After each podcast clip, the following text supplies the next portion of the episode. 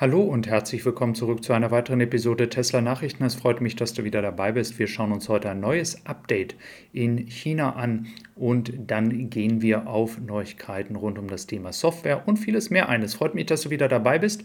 Wir schauen nach China, denn in vier Tagen am 1. Oktober geht es dann wieder richtig los für den europäischen Markt und das ist tatsächlich heute das erste Mal, dass ich sagen kann, es ist noch ein Schiff unterwegs und es wird gleichzeitig schon wieder das erste Schiff bereit gemacht.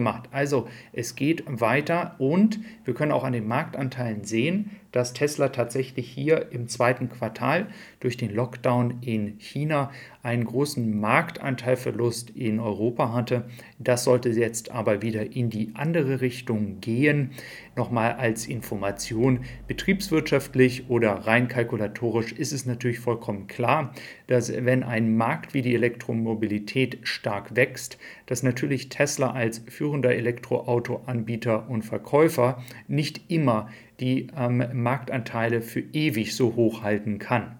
Diese Marktanteile hier sind übrigens die Marktanteile am gesamten Automarkt und da sieht man einfach mal, wie klein dieser Marktanteil von Tesla noch ist und was für ein Potenzial da in Zukunft ist, auch wenn man natürlich die berechtigte Frage stellen kann, wann ist der Markt ausgereizt für die derzeitigen Preiskategorien.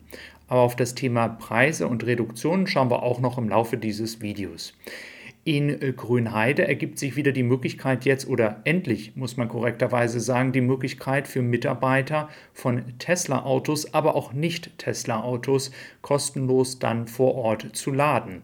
Das ist natürlich eigentlich eine Selbstverständlichkeit und auch keine große Überraschung, denn ein Elektroautobauer sollte dieses natürlich seinen Mitarbeitern möglich machen. In Norwegen hat jetzt Tesla tatsächlich die erste Position eingenommen. Ähm, es handelt sich hier natürlich bei 4400 Autos immer noch in diesem Quartal um eine sehr geringe Zahl. Aber es ist immer ganz interessant zu sehen, weil die Updates hier täglich kommen und gerne wird dieses auch immer von VW-Unterstützern genommen. Wenn VW hier führt, dann ist ja Tesla geschlagen. Also ähm, nehmen wir das doch mal genau andersrum. Dann ähm, schauen wir weiter. Wir haben natürlich noch einige Updates ähm, zum Thema interne äh, Hierarchien oder wie läuft das eigentlich bei Tesla ab. Aber als allererstes schauen wir noch auf das Software-Update. Ich hatte ja darüber berichtet, dass diese Uhrzeiten, wo viel los ist, etwas, was ihr ja schon von Google kennt, wenn man ein Restaurant hat, oder Friseur hat oder andere Sachen. Sowas integriert jetzt ja Tesla. Hier ist nochmal die Darstellung, die hatten wir zuvor noch nicht, wie das dann am Ende aussehen wird. Also, ich finde, es sieht eigentlich sehr ansprechend aus. Am Ende des Tages, wenn ich unterwegs bin und im Urlaub bin, werde ich natürlich, egal wie viel los ist mittags, trotzdem laden müssen. Das ist natürlich zwangsläufig nicht zu ändern.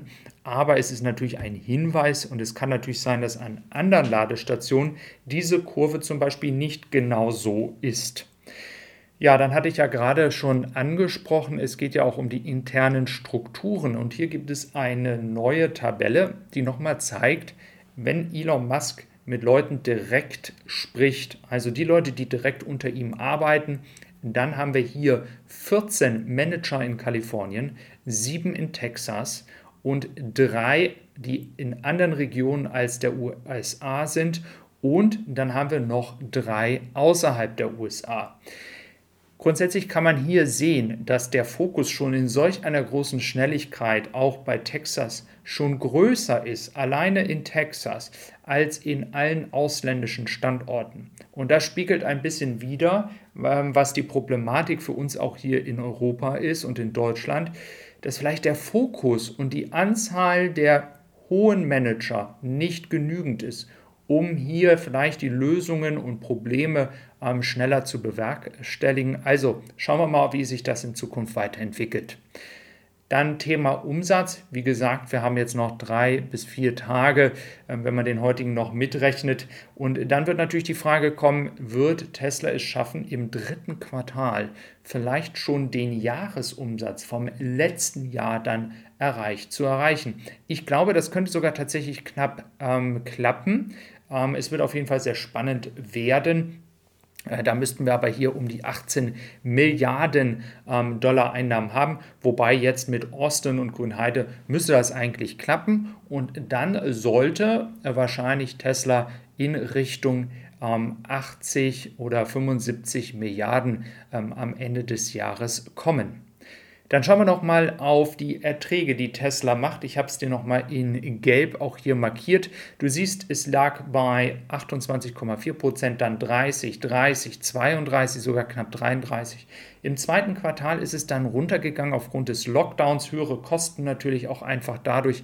Es ist aber davon auszugehen, dass es jetzt wieder in die Richtung 30 Prozent geht.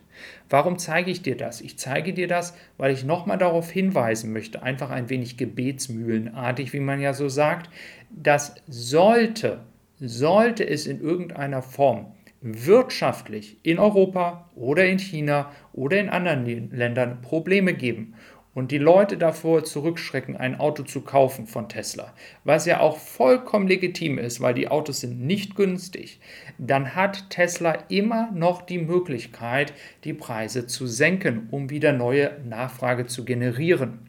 Und ich möchte nochmal darauf hinweisen, wenn man ein Unternehmen wie BMW nimmt, diese gehen davon aus, in diesem Jahr einen Ertrag von 10% zu erreichen.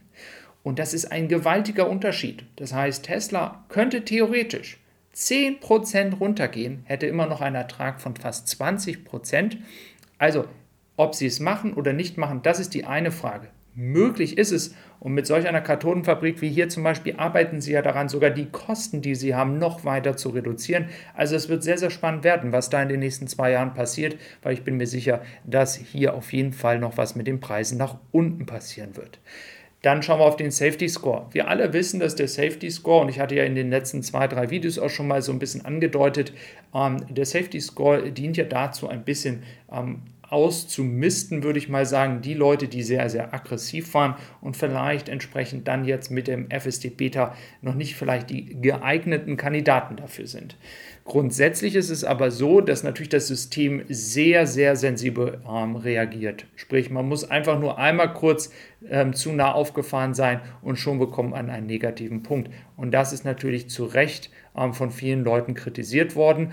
Wie wir jetzt wissen, ist, dass Tesla aber die Barriere immer weiter nach unten schiebt und zwar jetzt schon bei 80 und das soll jetzt in Zukunft dann auch automatisch passieren. Und das hatte ich ja schon mal berichtet und es ist gerade im Gange.